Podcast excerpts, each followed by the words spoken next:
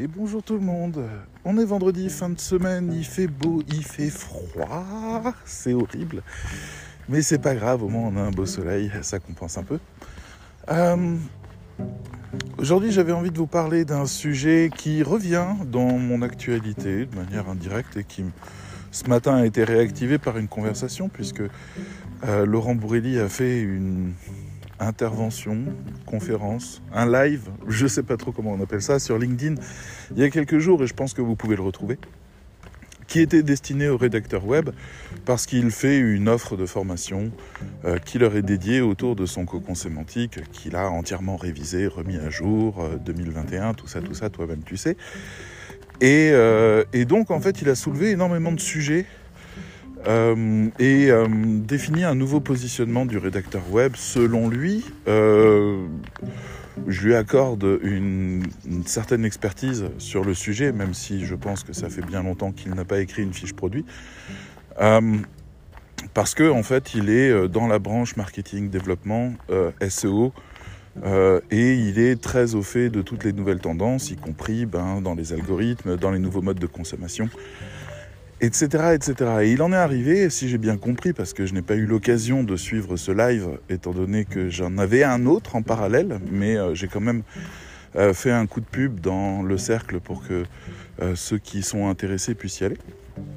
de ce que j'ai compris des retours, ben, on est plutôt bon au cercle, dans le sens où ça match plutôt bien avec sa vision des choses, même si la sienne est plus fine, plus technique, avec beaucoup plus de, de référentiels et de cas particuliers, euh, on a une approche globale euh, qui est identique, qui est celle de, ne plus écarter le marketing de la, de la rédaction web, mais au contraire de l'embrasser et de l'intégrer au mieux dans tous nos contenus.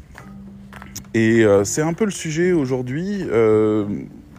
pourquoi le rédacteur web doit, DOIT, doit s'intéresser désormais au succès de son client.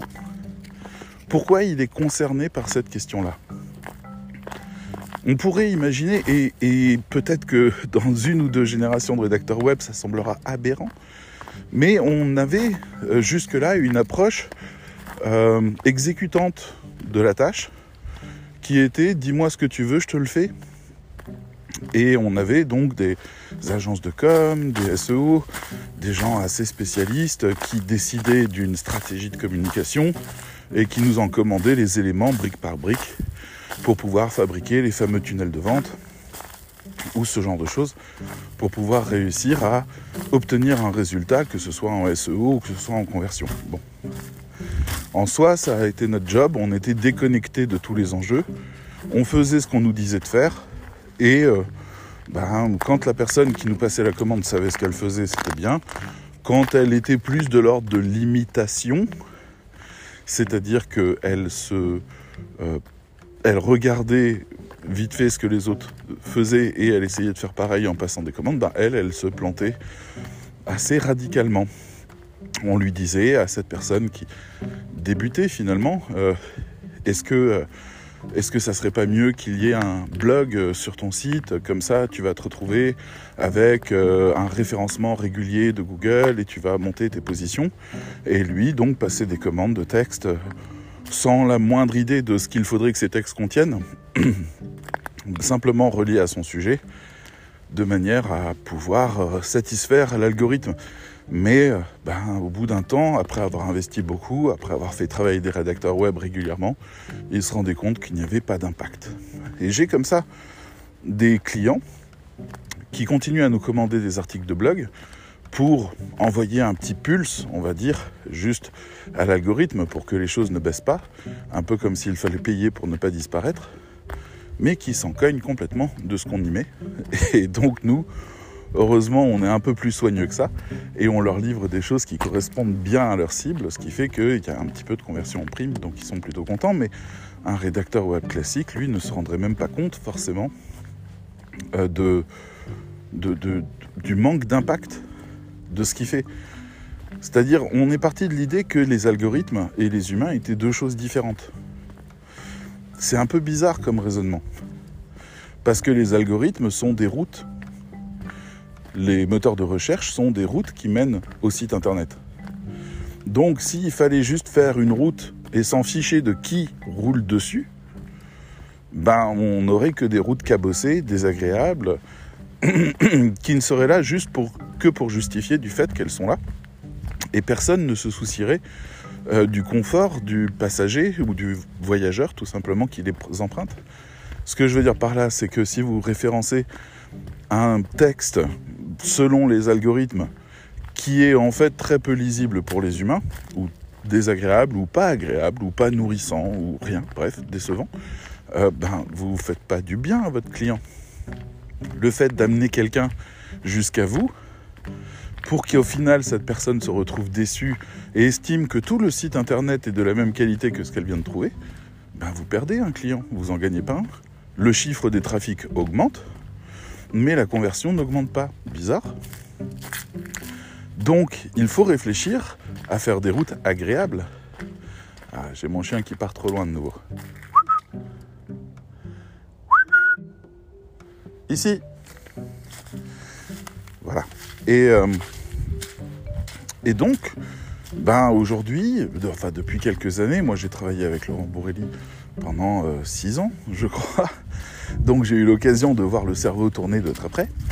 Euh, il y avait d'un côté le souci de,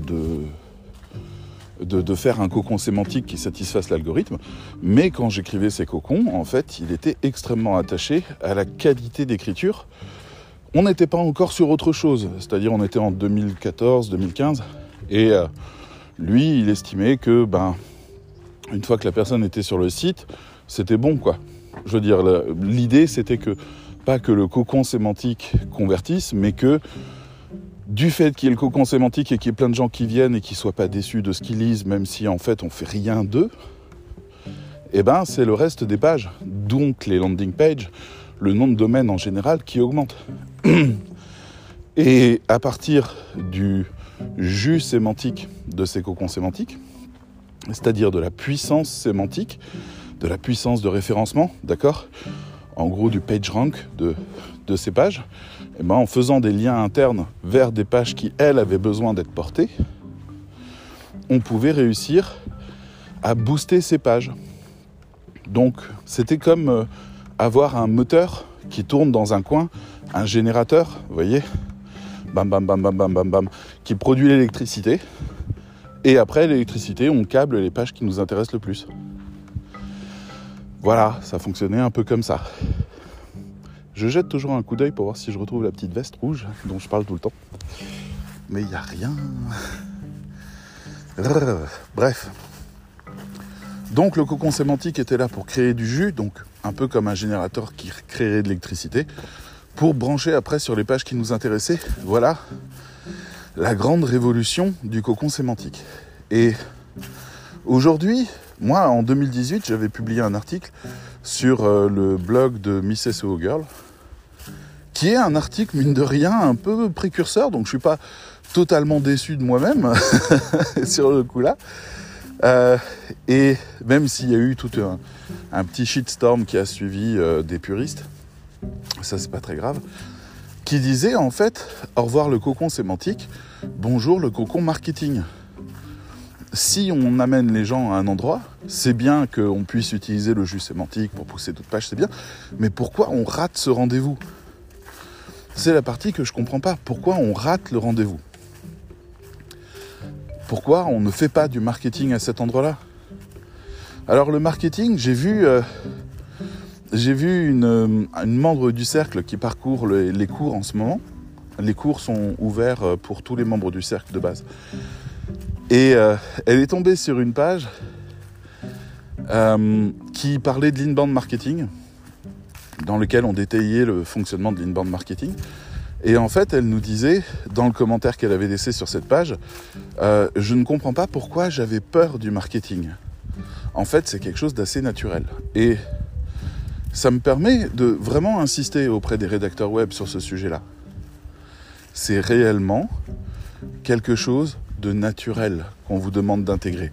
On ne vous demande pas d'utiliser tous ces termes euh, américains, anglais, euh, un peu dégueulasses euh, qui sont là pour montrer que vous faites partie d'une caste, ce genre de truc. On s'en fout de ça. Ce qui nous intéresse, c'est juste que votre texte, quand vous le produisez, quand vous le pensez, quand vous le travaillez, eh ben, il a un sens. Il a une destination. Il a un but. Il n'est pas là juste pour être un texte. Il n'y a aucun texte dans le monde entier. Il n'y a aucun texte qui est juste un texte. Excepté un seul et unique cas. Celui qui est généré par des machines. Celui-ci est un texte qui en effet n'est qu'un texte. Parce qu'il a été pensé par une machine sans la moindre intention. Mais si vous y réfléchissez, quoi que vous écriviez, vous avez déjà en tête que personne ne le lira à part vous, il a un sens. Des gens vont le lire, oui, mais qui? Vous y avez déjà pensé. Des. Euh, vous, vous écrivez sur n'importe quel sujet, vous avez l'idée de la personne, là où elle est, ce qu'elle veut lire, ce qui peut l'aider. Vous, voilà, vous faites une recette de cuisine pour un client qui a besoin de publier des recettes de cuisine, vous réfléchissez à la saveur que ça aura. On est humain, on est communicant par définition même. On ne peut pas s'empêcher de communiquer. C'est dans notre nature même. Un humain seul et isolé n'est plus un humain par définition. Et même si vous êtes en état d'isolement aujourd'hui dans votre vie, il n'empêche que vous êtes tout de même relié à nous, d'une manière ou d'une autre, par ce podcast par exemple. donc, voilà, on est des êtres communicants. Ce qu'on souhaite, c'est que les sites communiquent, parce que les sites sont fabriqués par des humains. Moi, je pense qu'il va y avoir une révolution qui va arriver bientôt. On en est au balbutiement, pour l'instant on se fout un peu de leur gueule, mais ça va vite monter en puissance. De tous ces logiciels GPT-3, OpenAI, etc. Il y en a même un qui s'appelle Cedi aujourd'hui, qui est en bêta test que vous pouvez tester, qui est français. Euh, et on se fout de la gueule de ces appareils en disant que jamais ils nous remplaceront. Et on a à la fois tort et à la fois raison. On a tort parce que c'est une question de temps avant qu'ils atteignent le plateau suffisant pour pouvoir produire de la communication qui a du sens. Ils sont en train de développer les capacités de ces machines, dont une qui va faire toute la différence, qui est le fait qu'elle se souvienne de ce qu'elle a dit dans la ligne d'avant. Ça paraît con, mais pour l'instant, elle ne le sait pas. Ça demande trop de puissance de calcul et c'est trop mal géré pour l'instant. Donc, elle est euh, sur la prédiction des sept prochains mots et ne s'interroge pas sur le sujet. Donc, si jamais elle écrit une phrase un peu longue et qu'à un moment donné, elle utilise il pour faire un lien avec le sujet de sa phrase, ben elle, pour l'instant, elle l'a oublié. Mais dès qu'ils auront corrigé ça, et c'est un enjeu majeur pour eux, donc ils mettent toutes les ressources dessus. C'est, ça représente un fric de malade mental, ce truc. Vous inquiétez pas qu'ils sont dessus. Dès que ça c'est fait, eh ben en fait, le logiciel sera capable de produire un texte entier qui aura du sens. Donc ça, c'est la mauvaise nouvelle. Alors dans les, les, années à venir, dès que ça, ça fonctionnera, ça va remplacer euh, les articles de blog SEO, quoi, en quelque sorte. Je, moi, ce que j'attends avec une certaine impatience, c'est le jour où on va avoir atteint un tel niveau avec ces logiciels qu'on va pouvoir en un seul clic faire tout l'enrichissement sémantique. Il va y avoir une étude qui va être faite de l'enrichissement sémantique et parallèlement à ça le texte qu'on a livré, une étude de tous les mots qu'on a utilisés dans le texte et un remplacement systématique et une reformulation de toutes les phrases pour pouvoir placer ces fameux mots-clés qui font de l'enrichissement sémantique. On en est à deux doigts. J'ai déjà vu un logiciel faire ça. Il a détruit mon texte pour l'instant. On en est là. C'est devenu une espèce de bouillie infâme. Euh, vraiment et, honteuse quoi. Je veux dire, on n'est pas sur un truc qui devrait être commercialisé, et pourtant il le commercialise. Donc c'est euh, voilà, mais après ces gens, les gens ils collent les textes à droite à gauche histoire de faire du SEO et tant pis pour eux. Mais un jour, ça sera propre. Ce jour-là, pour les rédacteurs web, ils feront leur texte tranquillement sans se prendre la tête, puis ils iront dans ce logiciel, ils mettront les mots-clés, ils appuieront sur un bouton et hop, enrichi. point. Et le style sera respecté, etc. etc. Oh, il y a des bibiches. C'est trop mignon. Et mon chien qui est pas là pour les courser, qu'est-ce qui se passe? Bref, le plaisir de la forêt au petit matin. Et donc, euh, ça c'est la mauvaise nouvelle. D'accord? Les logiciels vont arriver, c'est une fatalité, c'est indiscutable, et ça va euh, mettre sur la touche une grosse partie des rédacteurs exécutants euh, qui ne pourront pas rivaliser avec des tarifs qui seront dix fois moins chers.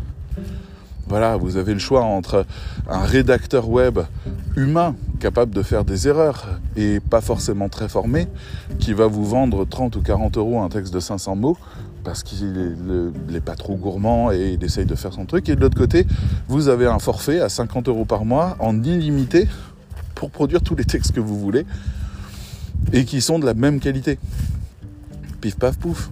Euh, quand on voit le scandale qui est actuellement avec les supermarchés Leclerc, et je leur en veux, hein, je leur en veux de ça, de proposer la baguette à 29 centimes, baguette de pain, euh, je leur en veux parce que c'était pas utile, c'était une demande de personne, c'est pas une dépense folle, c'est une économie de 10 centimes peut-être par jour. Je reconnais qu'il y a une frange de la population qui a besoin de ce tarif-là, mais en réalité, ils ne s'adressent pas à cette frange-là, ils s'adressent à tout le monde. Ils veulent marquer les esprits avec cette, ce coup de pub-là. Et c'est vraiment honteux parce qu'ils détruisent tout un corps de métier en faisant ça. Il n'y avait pas besoin. Personne ne se plaignait des baguettes qui étaient à 70 centimes déjà chez eux alors qu'elles sont à 1,10€ dans les bonnes boulangeries. Là maintenant, on est de l'ordre de 5 fois plus cher dans les bonnes boulangeries. Comment vous voulez que ça tienne? Surtout quand on voit le talent de ces boulangers, toutes ces choses qui vont être perdues. Et eh bien ce qu'on est en train de vivre là, c'est la même chose qui va se passer avec ces algorithmes. On va avoir des productions de contenu qui vont arriver et qui vont euh, ben, ravager le marché, tout simplement.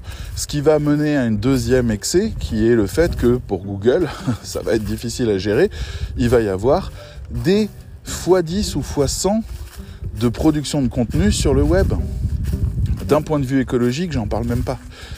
On va avoir des gens, ben, je veux dire, vous avez besoin de faire un cocon sémantique entier, entier. Ça vous coûtera 50 balles là où ça en vaut, là où ça en vaut aujourd'hui 3000 ou 4000. 50 balles. Qu'est-ce que vous voulez lutter contre ça? Pourquoi vous ne le feriez pas? C'est pour ça que Google se mine le tronc en ce moment d'essayer de changer le fonctionnement de son algorithme pour arrêter de rester sur le volume pour désamorcer cette envie que les gens vont avoir de rajouter des centaines de textes sur toutes les requêtes. Vous ferez une recherche sur la thématique sur laquelle vous vendez, vous récupérez toutes les requêtes de recherche, vous les mettrez dans GPT-3 ou GPT-4, je ne sais pas qui ce sera à ce moment-là. Il vous produira tous les textes qui seront écrits sans faute, nickel, bien écrits, pas décevants. Vous les mettrez en ligne et vous aurez produit un coucou entier sur toutes les requêtes. Et tout le monde va faire ça. Donc, voilà, l'avenir d'un côté, c'est ça. Mais c'est pas ça parce que Google va désamorcer ça, parce que tout le monde va être sur les mobiles, parce que Google va s'occuper de chercher lui-même les réponses.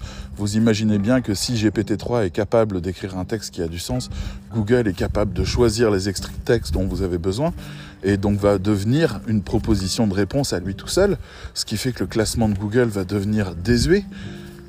Qu'est-ce qui va se passer? Donc GPT-3 est là pour détruire quelque chose. Mais je ne sais pas s'il va construire quelque chose d'autre. Et c'est là où c'est la bonne nouvelle. C'est-à-dire que s'il faut utiliser GPT-3, demandons à quelqu'un qui s'y connaît de le faire. Les rédacteurs web peuvent devenir des content managers, ça va s'appeler, je sais pas, digital content manager, ce genre de truc, euh, algorithme content manager, bref, peu importe. Mais en tout cas, c'est eux qui s'occuperont de donner les ordres à GPT-3. C'est là où les choses fonctionneront au top. Mais pour ça, il faut savoir si la personne qu'on engage se sent concernée par le succès de l'entreprise ou pas. Donc, si on est en train de dire que euh, les algorithmes arrivent, ils vont vraiment remplacer les rédacteurs web, c'est une certitude. c'est une certitude, c'est une question juste de temps. Ils sont déjà capables de faire des choses et un rédacteur web un peu malin qui utiliserait correctement OpenAI pourrait déjà produire en moins de 10 minutes des textes bien faits, même s'ils seraient tous, d'un certain point de vue, assez superficiels du fait que l'algorithme n'est pas capable aujourd'hui d'aller en profondeur sur un sujet. Vous lui demandez d'écrire les, les quatre meilleurs arguments pour se lancer dans un blog, par exemple, eh ben, il va vous produire les poncifs habituels, un peu débiles et pas vraiment euh, creusés, souvent même faux, euh, qu'on croise en permanence sur le web. Parce que sa source d'inspiration, c'est quoi? Ben, C'est le web. Donc il va vous produire quelque chose de ce type-là.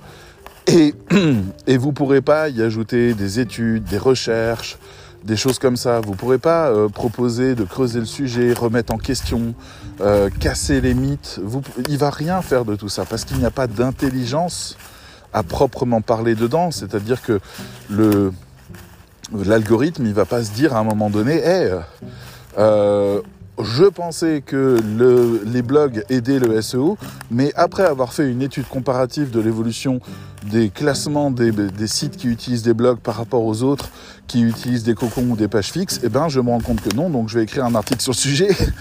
non, l'algorithme en a rien à foutre de nous. On n'existe pas pour lui, il n'existe même pas lui-même. On n'est sur rien. Il va vous reproduire les choses qu'on a déjà vues sur Internet. Donc vous imaginez bien que euh, d'un point de vue marketing, on pourra attendre des décennies encore, tant que l'algorithme se base sur ce qui a été dit pour écrire la suite, ou pour écrire, pour faire de la synthèse, tant qu'on sera sur cette mécanique-là, ah, je change de main, j'ai trop froid. Oli, je suis ici Eh oh Je vois mon chien qui court dans tous les sens pour me chercher au loin. J'aime bien la laisser se perdre dans la forêt parce que j'ai un sifflet à, longue distance s'il y a besoin. Coucou J'aime bien parce que ça travaille le suivi naturel, c'est-à-dire qu'elle fait ses trucs et puis à un moment elle se dit mais au fait il est où? Et puis hop elle me cherche. Ça je trouve ça bien. Voilà, là elle est en train de faire tout le tour pour me rejoindre. Je trouve que c'est un bon travail. Justement, c'est un peu comme développer un algorithme. Je l'oblige à réfléchir par elle-même. Coucou ça va toi? Allez, file. Parce que je veux qu'elle prenne les bonnes décisions au bon moment. Si jamais elle se perd, je veux qu'elle prenne des bonnes décisions, qu'elle panique pas, mais qu'elle se mette à me chercher. Donc par exemple, des fois je me cache pour qu'elle essaye d'identifier mes traces d'odorat pour réussir à remonter la piste. Qu'elle se base sur ses sens pour me retrouver. C'est ma petite sécurité à moi. mais bon, donc, puis on, on continue à chercher la veste.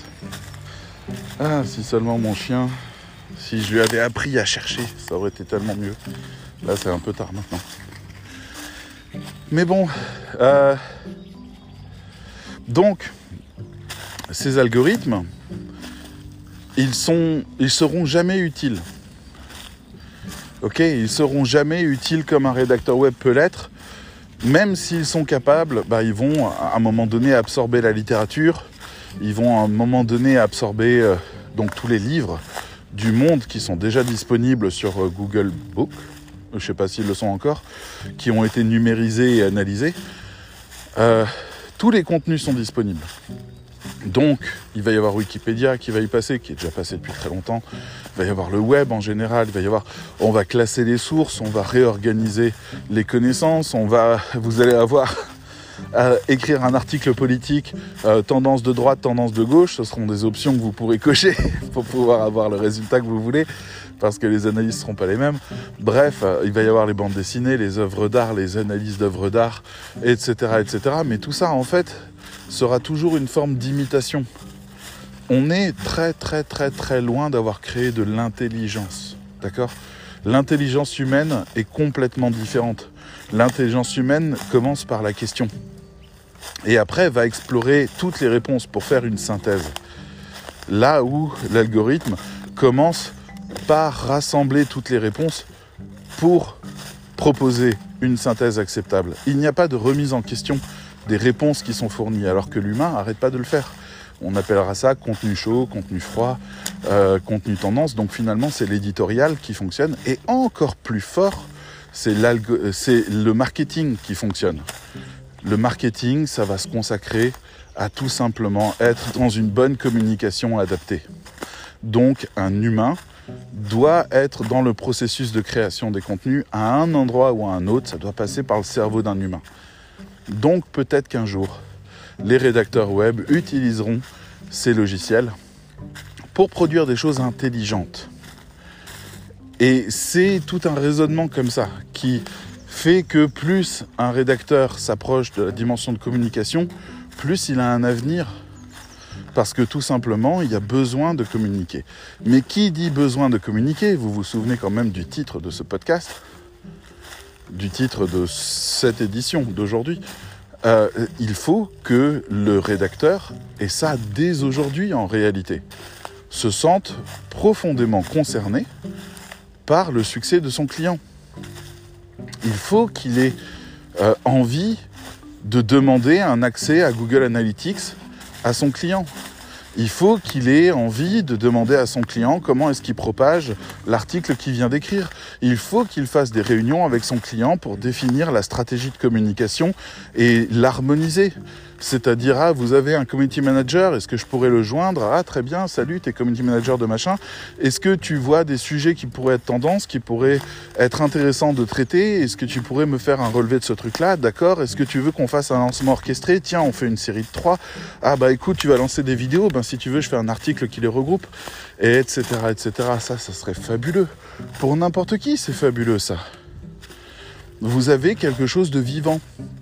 Je veux dire, vous vous rendez compte quand même que vous allez sur les réseaux sociaux, que ce soit Instagram ou TikTok, je prends ces deux-là particulièrement, les autres ne font plus ça, euh, et vous allez suivre les aventures de quelqu'un. Vous allez suivre son récit au quotidien.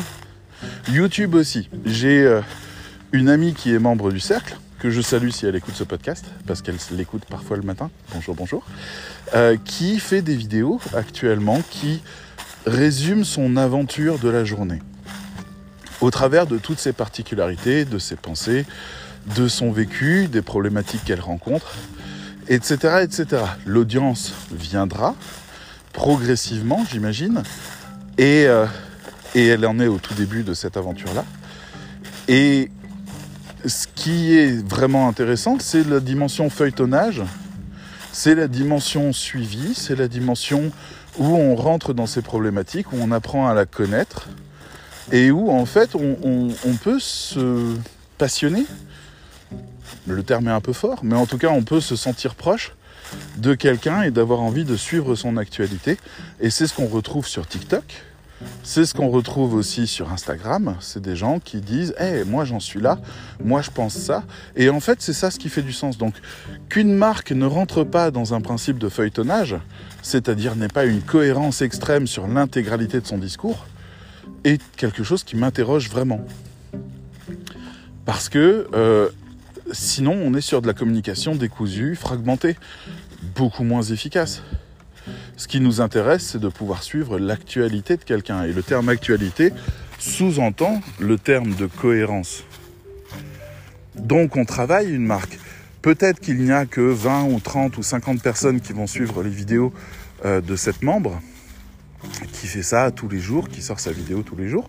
Mais ces 20, 30 ou 50 auront une relation avec elle qui sera exceptionnelle de compréhension profonde par rapport à n'importe quel autre type de contenu qu'on pourrait faire. On est en train de changer quelque chose.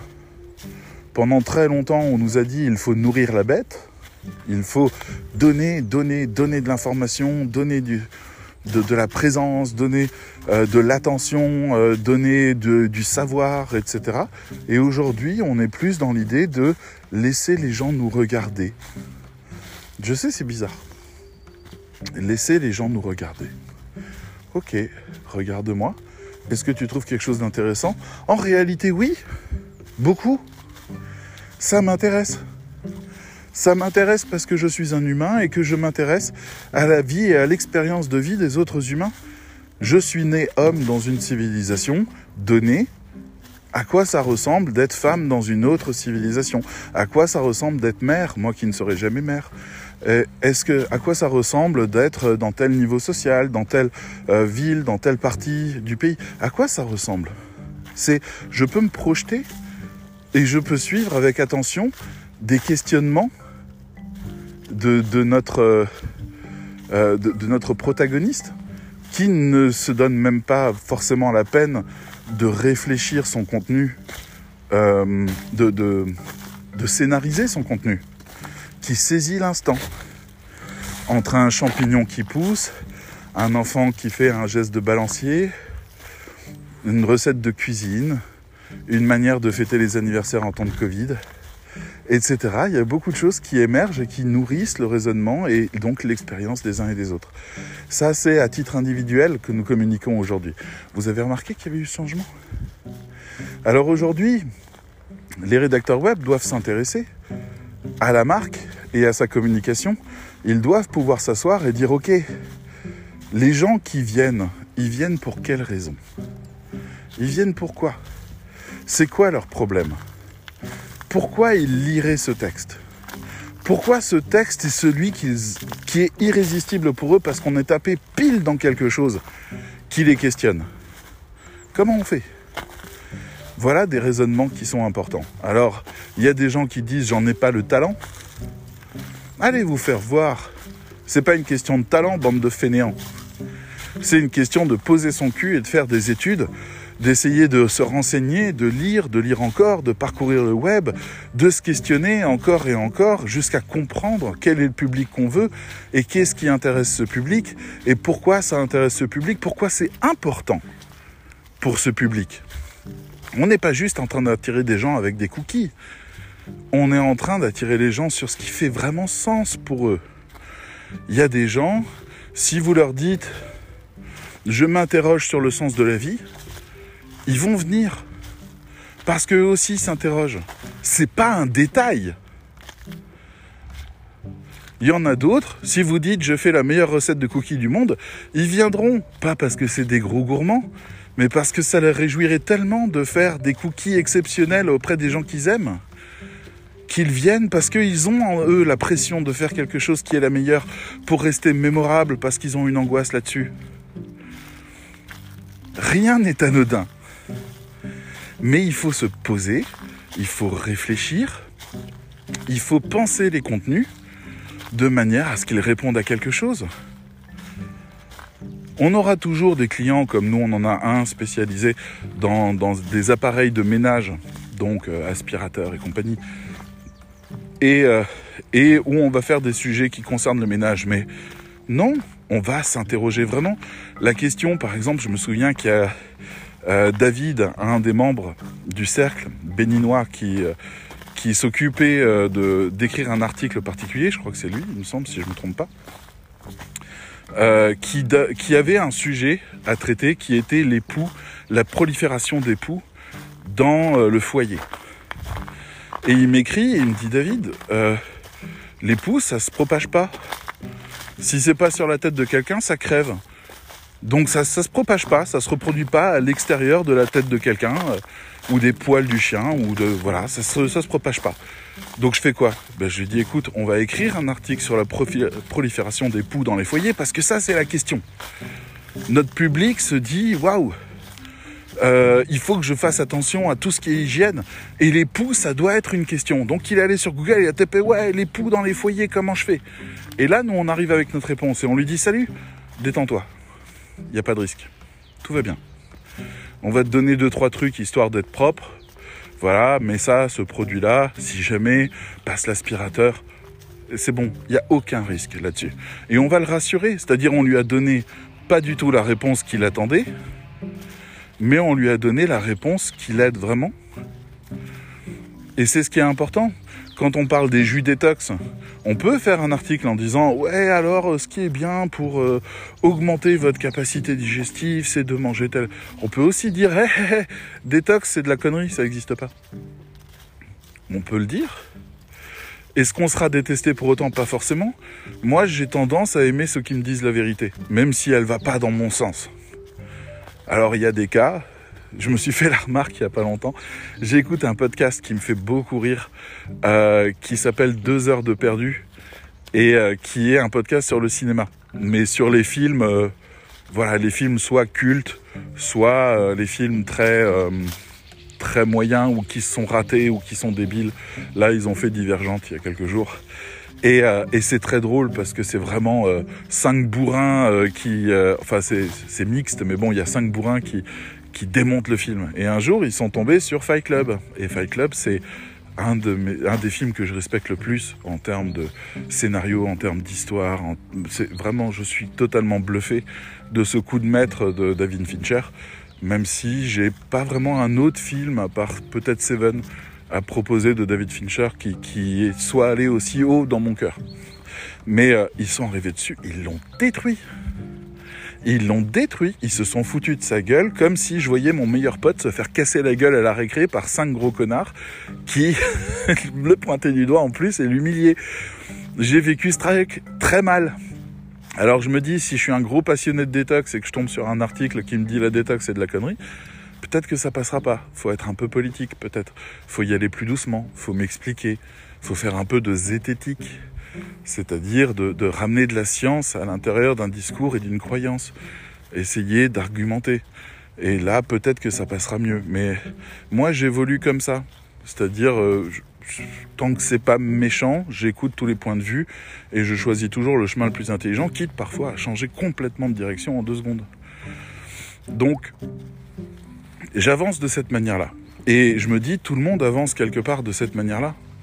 Donc, on se souviendra peut-être. Est-ce que, vous vous souvenez à titre individuel d'un site internet de vente e-commerce qui a une partie blog, qui a écrit des articles qui vous ont intéressé? Est-ce que vous vous en souvenez? Par exemple, si vous faites de la culture euh, en appartement, euh, est-ce que vous êtes allé voir sur des sites spécialisés qui vendaient des accessoires pour ça et qui ont écrit des articles de blog qui vous ont réellement aidé? Ou est-ce que vous allez systématiquement dans des endroits plus référencés euh, du type Wikipédia ou, euh, ou des sites euh, de, des journaux par exemple sur le jardinage ou ce genre de trucs? C'est une vraie question que je me pose parce que nous en tant que rédacteur web, je pense qu'on a un impact. Mais je pense qu'on sème des petites graines. Je pense pas qu'on fasse les grandes transformations. Je pense pas qu'on en ait la puissance, ne serait-ce que la référence. Je veux dire, si vous voyez, euh, si vous voyez le Dalai Lama qui vient et qui dit ouais, euh, euh, ce gars-là c'est un connard, il y a des chances que vous disiez ah bon, pourquoi c'est un connard et pas ah bon, pourquoi le Dalai Lama insulte quelqu'un? Donc la puissance de la référence compte aussi. Mais moi, ça me, voilà, ça me fait réfléchir. Je pense qu'on a un impact. Donc derrière tout ça, et pour conclure, pour commencer un peu la conclusion de, de tout ce raisonnement, c'est de dire le marketing n'est plus quelque chose qui doit être saisi, euh, qui pourrait euh, servir, qui améliore les ventes. C'est quelque chose qui définit même le mode de communication de tout ce qu'on fait. Le marketing ne signifie pas achète, achète, achète. Le marketing signifie je réfléchis à comment convaincre quelqu'un par petites étapes. Et les modes de consommation ont changé. Auparavant, on partait de l'idée qu'on allait écrémer les intelligents pour garder les cons. Désolé si je le dis comme ça, c'est pas tout à fait le cas. C'est le, euh, le tunnel de conversion. Je fais rentrer 10 000 personnes d'un côté, j'en ai 5 qui achètent de l'autre. Mon tunnel de conversion marche. Mais que sont devenus tous les autres? Bah, tous les autres ont trouvé que c'était pas une proposition intéressante. Est-ce que ça veut dire qu'elle l'était pas pour eux ou qu'elle l'était pas tout court? Je ne sais pas, mais en tout cas, le tunnel de conversion, les clics funnels et tous ces trucs, en fait, ça marche de moins en moins parce que c'est extrêmement déceptif. Pour la très grande majorité des gens qui l'empruntent, c'est déceptif. Il y a plein de gens qui sont rentrés, par exemple, sur le tunnel de conversion de Lucie Rondelet en disant Ouais, à un moment donné, j'en étais à la page 2 et elle m'avait toujours pas donné les prix ni le programme. Je me suis dit qu'elle essayait de me piéger. Oui, c'est le tunnel de conversion, écarte ces gens-là et va garder ceux qui disent Ah, mais je suis tellement d'accord avec tout ce qu'elle dit, je veux en savoir plus. Est-ce que c'est des cons? Non, hein, j'insulte personne, c'est pas le raisonnement. Ça marche très bien dans euh, le fait d'acheter une voiture ou ce genre de choses. Il y a un tunnel de conversion, c'est-à-dire qu'il y a de la perte. Maintenant, on n'est plus sur ce raisonnement-là. On est sur un raisonnement où le tunnel de conversion est omniprésent. C'est-à-dire que sur les réseaux sociaux, il y a des gens qui adhèrent à votre discours ou pas. Sur les newsletters, il y a des gens qui restent abonnés ou pas. Sur les gens, et sur les articles de blog, il y a des gens qui viennent les lire et qui s'intéressent à vous ou pas. Mais ils sont tous en position une. C'est-à-dire, soit ils s'engagent, soit ils se désengagent, mais ils ne sont pas au quatrième ou cinquième niveau d'engagement. Ils sont soit engagés, soit désengagés. Et en fait, c'est tous ces canaux-là aujourd'hui qui rejoignent la page de vente à n'importe quel moment, en fait, ils peuvent être convaincus, convaincus par une émission sur YouTube qui à un moment dit, eh, au fait, on vous fait une promo. Convaincus par euh, euh, une newsletter qui à un moment dit, mais tu te rends compte qu'on règle ce problème-là et que toi, tu en as besoin, et voilà notre prix. Convaincus à un moment donné parce que le tunnel de vente s'est fait, ou plutôt, moi j'appelle ça euh, l'apprivoisement. C'est comme ça que j'appelle ça, c'est-à-dire euh, je, je, prends en référence marketing, j'aime bien parce que c'est absurde quand on y pense, je prends en référence marketing le passage du renard dans Le Petit Prince. C'est-à-dire quand le renard dit pour l'instant tu ressembles à mille autres enfants, mais quand tu m'auras apprivoisé, tu seras unique pour moi. C'est pareil, comment une marque devient unique pour quelqu'un. Comment à un moment donné, elle trouve sa place dans le panthéon des marques ou même dans le panthéon des vécus des gens? Il y a des gens qui disent "Ah, j'ai fait la mini formation du cercle des rédacteurs, ça m'a tellement apporté, ils sont bien." Et ça, ça fait que on est placé. On est quelque part. On est à un endroit donné euh, avec notre mini formation gratuite et ces gens, en fait, on a fait partie de leur chemin. On leur a apporté quelque chose. Est-ce qu'ils reviendront ou pas Je ne sais pas. Mais est-ce qu'à un moment donné, quand ils devront conseiller euh, une formation, ils penseront à nous Peut-être? Mais en tout cas, on a fait un petit pas de plus dans notre nouveau tunnel de conversion. C'est-à-dire, on a emprisonné personne. On est allé chercher personne. On ne bloque personne sur des pages. On ne fait rien de tout ça. Toutes nos pages ont niveau 1. Alors on a des cocons qui sont des guides, mais il n'y a pas d'espace de vente dedans. Donc voilà. Et aujourd'hui, on est sur cette idée qu'il faut se laisser apprivoiser et apprivoiser l'autre aussi. On doit être dans cet échange-là. Et pour ça, vous imaginez bien que le rédacteur web a un magnifique travail devant lui, qui commence à, ressembler un peu au community manager, c'est-à-dire qu'il y a un véritable enjeu de savoir à qui on s'adresse.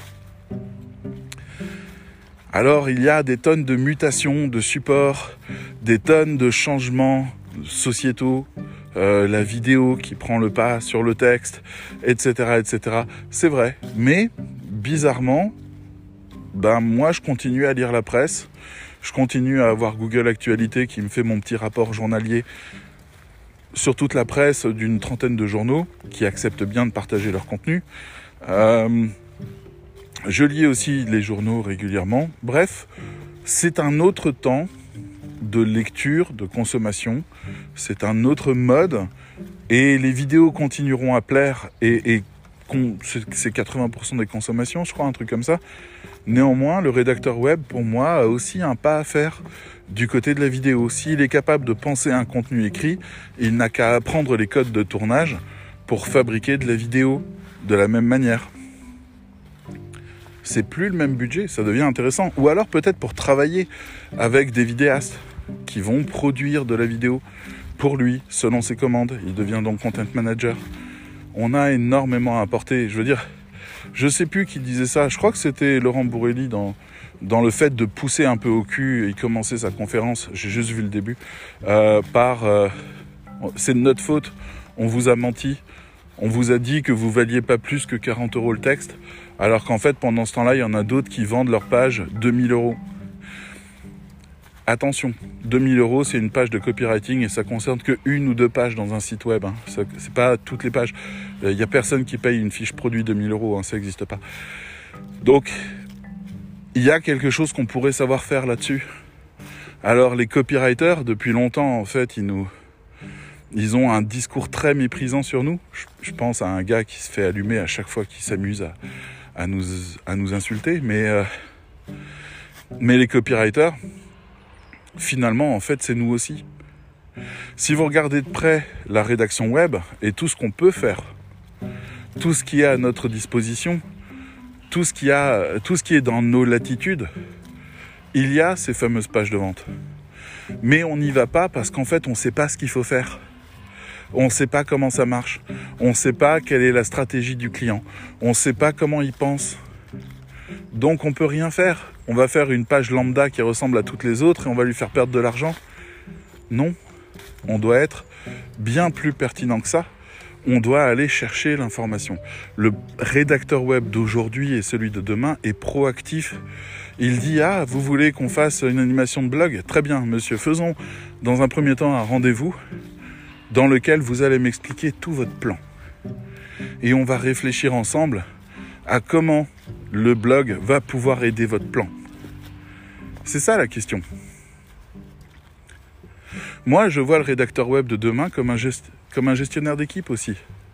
Il va pouvoir dire alors les fiches produits, je les délègue à un tel, euh, les articles de blog, euh, mineurs, c'est-à-dire des articles qui sont juste là pour le SEO et pour attirer des gens mais pas décevoir, je les confie à machin. Les articles de blog, branding, je m'en occupe. Euh, les landing pages, je m'en occupe. Le cocon sémantique, je le délègue, etc. C'est ça ce qui me semble génial dans la vie d'aujourd'hui, c'est qu'on puisse faire ça. Donc, tout ça pour vous dire, si vous êtes rédacteur web, et que vous cherchez des commandes à faire et que vous ne vous posez pas toutes les questions que je viens de vous dire. Je ne veux pas vous faire peur. Vous avez encore quelques années devant vous tranquille. Mais des logiciels font aussi bien que vous. Feront. Dans les toutes prochaines années, des logiciels feront aussi bien que vous. Parce que ce que vous faites est lambda, ne vise personne, ne cherche rien, n'a aucun effet. Parce que c'est voulu. Ok? Parce que c'est voulu. C'est voulu comme ça. On vous a passé une commande en vous disant non, pas besoin d'effet. Fais juste ce texte-là, place les mots-clés et fais-moi une flopée de ces textes-là, pas cher. C'est tout. Mais à partir du moment où vous changez la donne, c'est-à-dire où vous, vous prenez la place de responsable. Moi, s'il fallait que j'imagine les gens décideurs pour concevoir un site internet d'importance, il y aurait une grande table où il y aurait le client, il y aurait le marketeur, il y aurait le SEO. Et il y aurait le designer. Et le netlinker, etc. Mais à cette table-là, jusque-là, il n'y avait pas le rédacteur web. C'est absurde. On est la voix même de l'entreprise. On n'est pas là pour obéir à un marketeur qui ne comprend pas comment est-ce qu'on insuffle de l'âme à l'intérieur d'un texte. On n'est pas là pour le SEO qui ne comprend pas quel est l'intérêt d'un texte si ce n'est pas pour améliorer le référencement. On est un son unique dans la proposition. Et en voulant bien faire notre travail, à ce moment-là, on prend toute notre véritable dimension. On pose des questions chiantes. On dit, vous voulez ça? C'est ça votre commande? D'accord, pourquoi? Pourquoi? C'est quoi l'idée derrière ça? Vous allez dépenser 50 ou 100 euros pour ce texte. Pourquoi? Comment vous allez récupérer cet argent? Ah bah je sais pas, on m'a dit de faire des textes. Ok, on se calme. On va essayer de récupérer cet argent. En plus de, de bien faire le texte, on va essayer de récupérer cet argent. Comment on va penser ça? Votre client, il est ravi, il a un partenaire avec qui réfléchir à son business. Il est ravi. Prenez cette place. Mais pour prendre cette place, acceptez que vous devenez à ce moment-là un rédacteur web communicant. C'est l'avenir. C'est pas l'avenir radieux. C'est l'avenir après la fonte des glaces, quand les logiciels vont prendre tous les autres terrains. C'est l'avenir. Être celui qui décide est un poste qu'on n'enlèvera jamais. Allez, je vous laisse. À bientôt. Ciao.